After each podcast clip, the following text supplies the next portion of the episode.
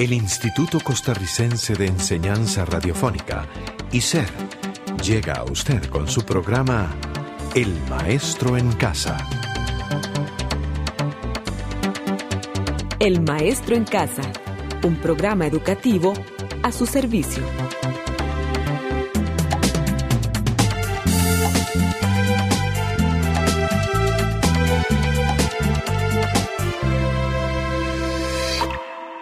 Hello, hello. Welcome once more to your English program. How are you today?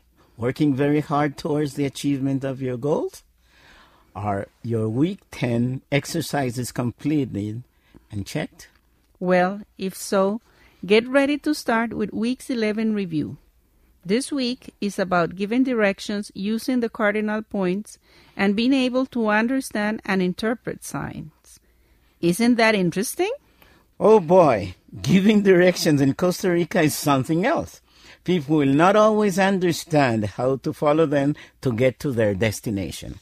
Yes, it is kind of funny to hear them. For example, they say, from La Pulperia Don Lalo, turn right. You'll see a mango tree. Turn left and walk two blocks ahead, next to the former Rayco factory. And the thing is that Nobody knows that there was a Reiko factory there, or the mango tree is no longer there, or they don't even realize that as a foreigner, those references will mean nothing. You know, I haven't taken notice of these things you are mentioning. To me, that sounds very natural. It's what I've lived with every day.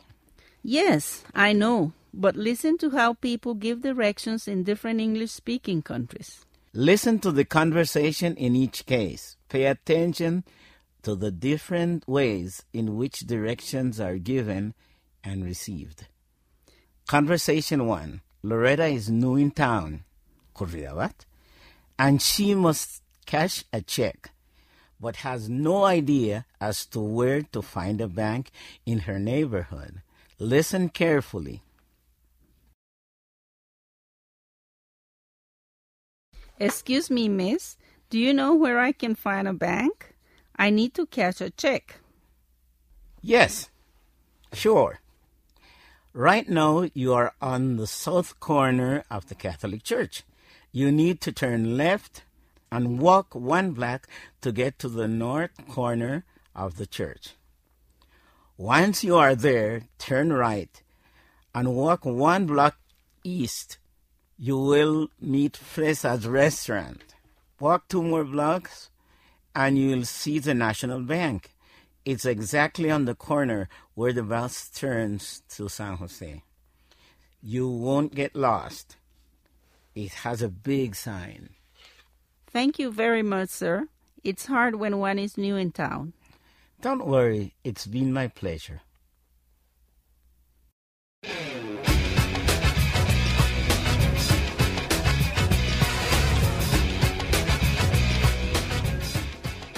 Conversation 2.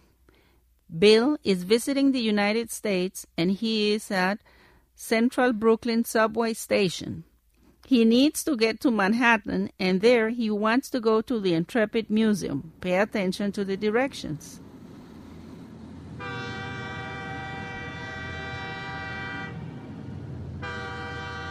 Hello, Mom. I'm looking for the Intrepid Museum. How do I get there?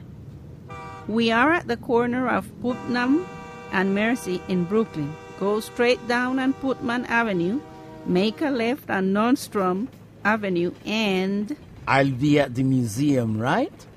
Sorry to disappoint you, but the budget is not done yet. You're a little far away. Really? Once in Nostrand Avenue, what do I do then? You walk straight and five blocks on Nostrand when you get to Fulton Street, take an A train going to uptown Manhattan. Okay, take the A train to Manhattan. Get off on 42nd Street. When you come out of the subway, walk west on 52nd Street. Cross the street, and the museum is right there. Intrepid is located at Pier 86 at Hudson's Riverbank between 46th Street and 12th Avenue. Oh, okay. Thank you very much, ma'am. You were very much helpful. Thank you once more. By the way, do you know the price of the ticket? I'm not sure if they are the same as the last time I went, but for children from 3 to 17, they charge $12, adults $24, and students and senior citizens $20. Thank you, ma'am. You're welcome. Don't forget, take the 8th train. Bye.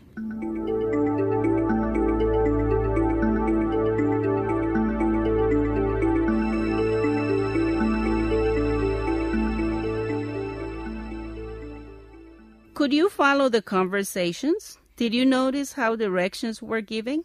Now it's your turn. Complete the exercises on pages 201 through 210. Then practice giving directions on your own. We have seen directions and a way to ask and receive them. Now let's learn how signs can indicate directions too.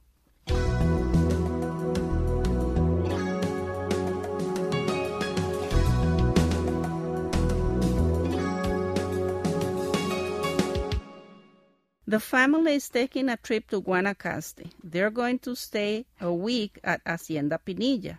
Listen to what happened on the way.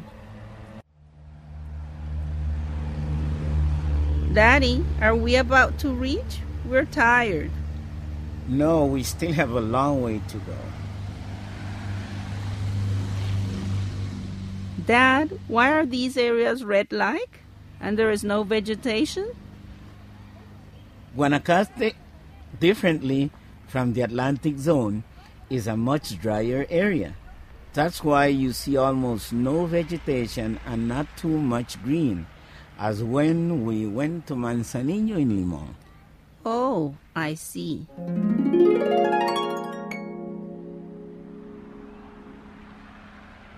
Dad, look! What? I can't look. That sign over there, what does it mean? I saw many different signs on the way, and I was wondering if they meant something. Yes, baby. Every sign indicates something. Do you want to know the meanings? Yes, Dad. Remember the arrow we saw like 300 meters west? What does that sign indicate? It is telling the driver that they can make a left turn at that point. If the arrow points to the right, I know, I know. It means that you can't turn to the right. that's correct. And if there is a circle surrounded by arrows pointing in different directions, It means that there is a roundabout, like the one at the Hispanic fountain in San Pedro. the traffic lights are also signs that send information. Yes? What do they say? Oh, Andrea. Everybody knows that. Red means danger, and cars must stop because there are pedestrians crossing. Green stands for go, which means that cars can run without problems. And yellow is warning to pedestrians and drivers telling them that the light is about to change. But it is not secure to keep on moving. Thanks, Miss Know It All, but I asked Mom or Dad. Okay, okay, stop it right there. Daddy, remember when we passed Ochomogo on the way to Cartago? Yes, why? There was a triangle with a rail light on it. What does this sign say? It indicates that there is a high voltage area and that one must be careful when driving close by. Oh, I see. Signs and symbols also communicate even if they have no words nor voices. Okay, kids, enough of your questions. Daddy needs to concentrate on his driving because look at that sign.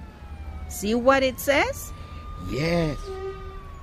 The triangle with the skull and an X says we are entering a very dangerous part of the road.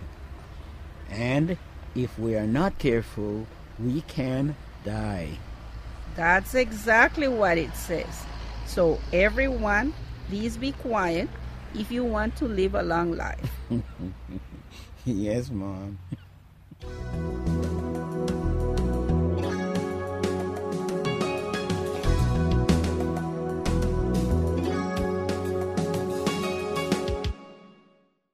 What signs did you hear? Let's review them. 1. The sign to turn left. 2. The one to turn right. 3. The sign that indicates that there is a roundabout. 4. The traffic light signs. 5. The sign indicating high voltage area. 6. The sign indicating dangerous area. I hope they help to solve the exercise in week 11. Well, students, we have finished studying week's 11 topics. Review giving directions and using the interpreting signs and symbols as you complete the exercises in your Ujarrás text.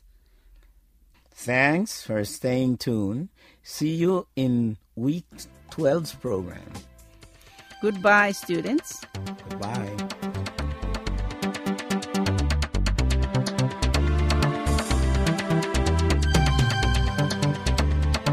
Este programa fue producido por ICER. En colaboración con el Ministerio de Educación Pública.